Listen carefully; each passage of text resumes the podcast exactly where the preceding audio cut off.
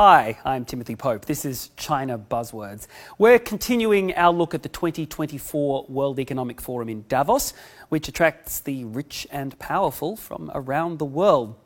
China's Premier Li Qiang is there this year leading a pretty big delegation. He's the most high profile Chinese leader to visit the World Economic Forum since President Xi Jinping went in 2017. And a lot of people are keen to talk and to hear from Li Qiang this year because China's economic recovery is on the ropes and also because China is seen as key to helping facilitate an end to the current major conflicts.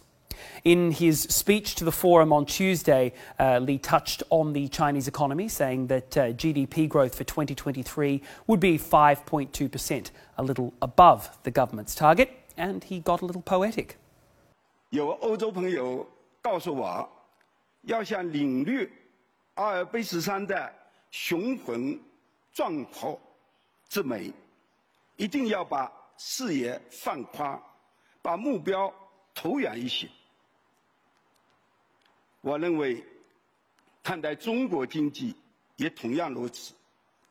只有我们打开视野的纵深，进行全景式的观察，才能做到客观和全面，才能看到整体和全貌，真正了解中国经济当下之行和长远之势。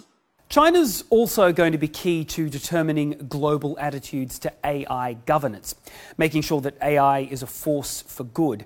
Li said uh, that technology should not be used to contain countries and that it's important to make sure that it's being used ethically.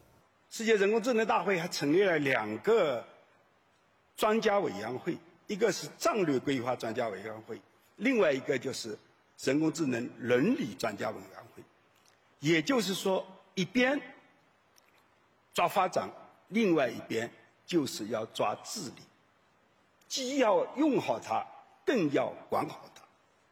And Li issued an open invitation to the Davos participants to come to Shanghai's World AI Conference in July to see how China does things.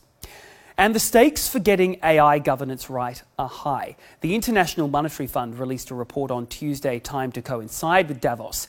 It concludes that 40% of jobs around the world will be impacted by AI.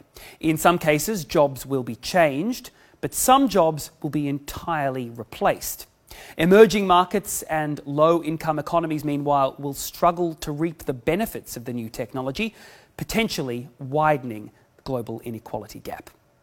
We'll be continuing our coverage of the World Economic Forum for the rest of the week. My colleagues in Davos have got some great interviews and perspectives on the ground in snowy Switzerland, so make sure you check those out too. See you next time.